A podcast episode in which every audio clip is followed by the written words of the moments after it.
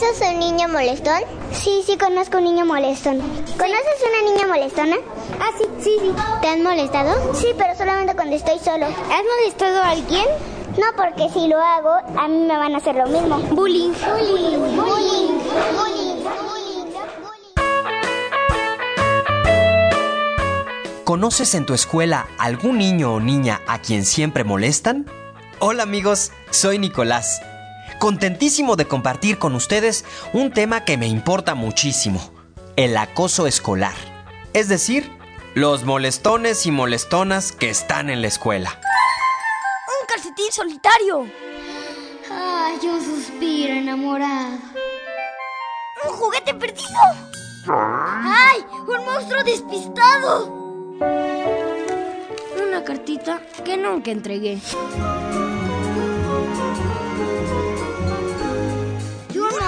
Sueños que poco a poco te contaré. Debajo de mi cama.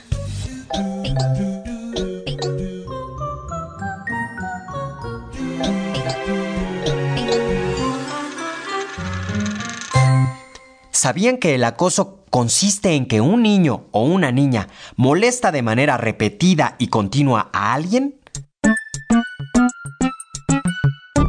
Que en nuestro salón hay una niña llamada Sandra y la molestan mucho porque tiene problemas para caminar. En mi antigua escuela a mí me tumbaron, me rompieron un diente, un niño llamado Ramón.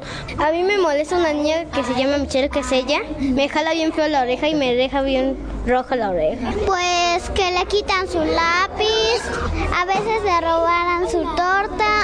Enrique, este Johan siempre le pega y le empuja y empieza a llorar Enrique. Carlos, Carlos siempre llora porque le pegan y eso siempre Carlos llora. Cuando lo molestan le dicen eh, puras groserías o le pegan o, o le dicen que él es una gallina. Debajo de mi cama, debajo de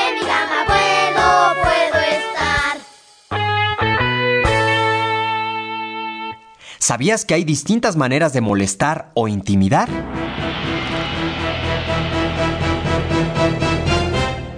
Por ejemplo, con golpes o palabras feas, o aislando a alguien, maltratando sus cosas o diciendo mentiras acerca de una persona. Todos estos comportamientos lastiman a la persona que recibe las agresiones. Y, la verdad, es que al que molesta tampoco le hace ningún bien. Les dije que estaba contento de poder hablar de esto. ¿Y saben por qué? Porque a mí me molestaron mucho unos compañeros. Así que hoy puedo entender mejor lo que pasó en ese tiempo. Y así encontrar soluciones y compartirlas con ustedes. ¿Qué haces cuando ves que alguno de tus compañeros molesta a otro? En el momento que molestan. Cuando molestan a una amiga, yo la defiendo y también lo vamos a acusar. Yo defiendo a un amigo, diciéndole, oye, déjalo en paz porque está muy chiquita y luego te va a acusar y tú te vas a poner a llorar. Yo les diría que ya no dejen de molestar a los compañeros. Yo los defiendo a golpes. Si molestan a mi amigo, le digo a la directora o a la maestra. Acusarlo.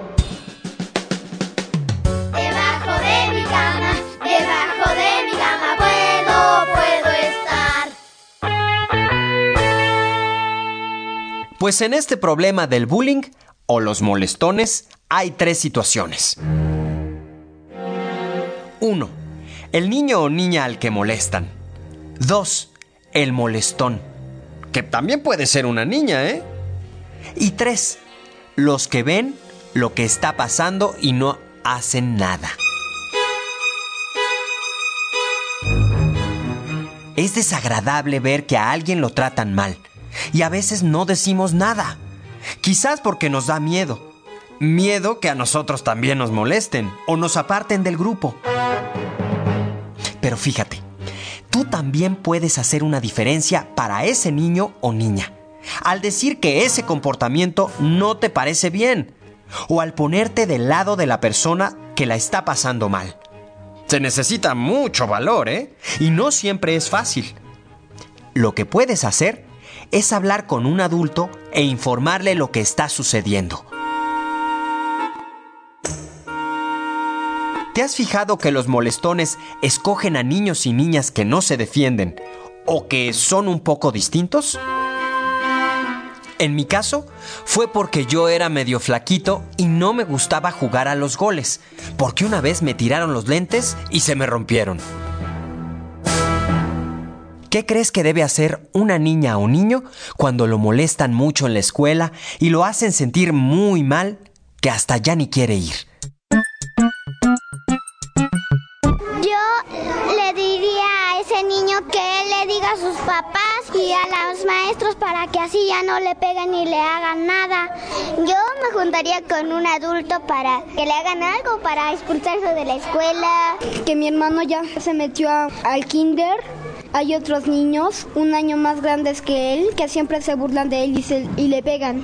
Yo me siento muy mal y mi papá ya le está enseñando a defenderse. Bueno, le enseña cómo pegar, patear y también le dice que si le pegan, que se lo regrese. Acusarlo con su mamá porque es malo, que se burlen de los demás.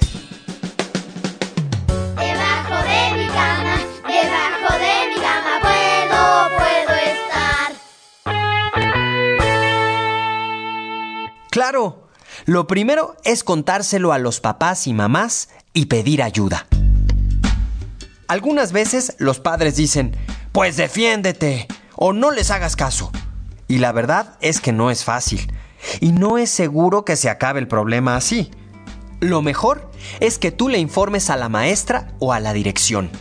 Y si no se soluciona pronto, pidas que tus padres vayan a hablar a la escuela. Algunas veces da miedo que nos llamen acusones, pero más vale avisar. Les toca a los adultos ponerle un alto a los molestones. Y una cosa muy importante, si te molestan, debes saber que no te lo mereces. Por eso es importante que no respondas a las agresiones con golpes o palabras. Nadie debe tratarte mal.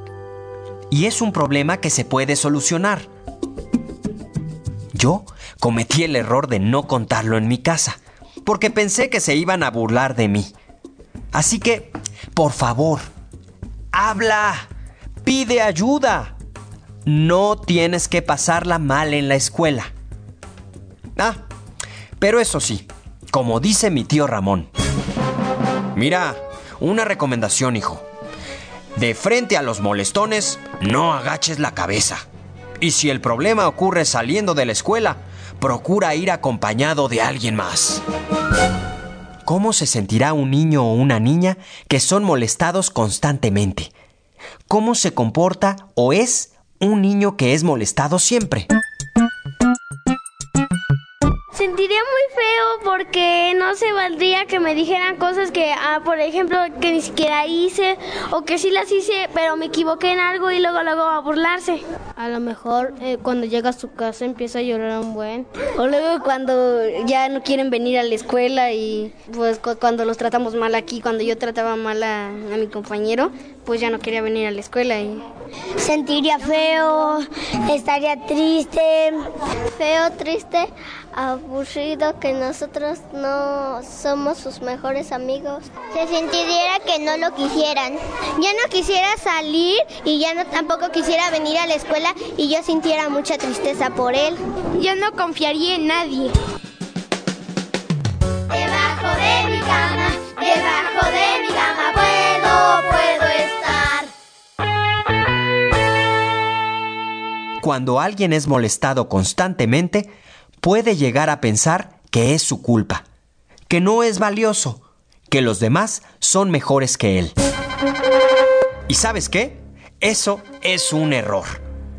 Puede pasar que se sienta muy triste y preocupado, que se sienta avergonzado y que pierda interés en aprender cosas en la escuela. Y puede llegar a pasar que ya no quiere ir a la escuela con tal de evitar todas esas agresiones. El acoso escolar es un problema que no debe ocurrir. Ahí es donde deben intervenir los adultos.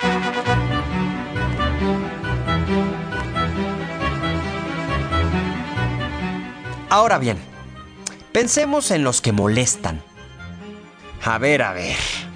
cómo son y por qué lo hacen. Yo creo que porque sienten que así se vuelven más importantes, poderosos o populares. Qué lástima. Ojalá pronto encuentren otras formas de sentirse importantes. Si te ha pasado ser de los que molestan, más vale que preguntes algunas cosas. ¿De veras eres valiente? ¿De veras es la mejor forma de hacerte importante? Tus respuestas pueden ser de gran ayuda. Ah, como de gran ayuda serán los libros que separé sobre el tema, en un rinconcito, ay, debajo de mi cama. Libros del Rincón.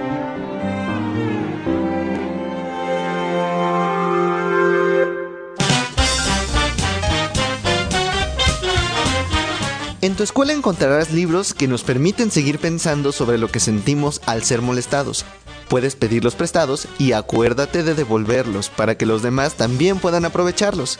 El primero que te quiero recomendar es Un libro para Bruno, de Nikolaus Heidelbach. Trata de dos niños que tienen intereses muy distintos hasta que... Uy, mejor ya no le sigo. Léanlo. El otro es Perdido y Encontrado, de Oliver Jeffers un libro sobre la amistad, pero la amistad de a de veras. Y por último, Mi amigo Sebas, de Gerald Espinosa. Nos cuenta la historia de un niño un poco raro, pero la verdad, ¿quién de nosotros no es un poco extraño? Léelos, disfrútalos, guárdalos debajo de tu cama y luego regrésalos para que otros los puedan leer. Uy, qué bueno que hablamos de este tema. Yo estoy contento de poder hacer algo para que nadie se lo pase mal en la escuela. Ahora les toca a ustedes ayudar y buscar ayuda. Nos escuchamos pronto, ¿eh? Aquí, debajo de mi cama.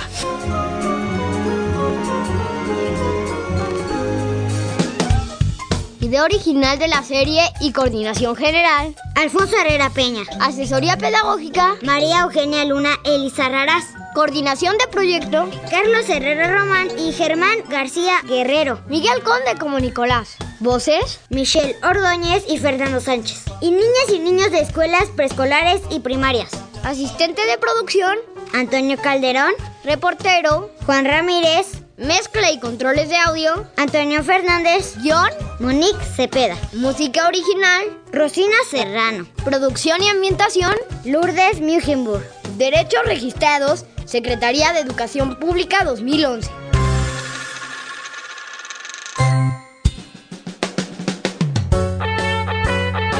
Debajo de mi cama es una producción de la Secretaría de Educación Pública, realizada por la Dirección General de Materiales Educativos. Y Radio Educación.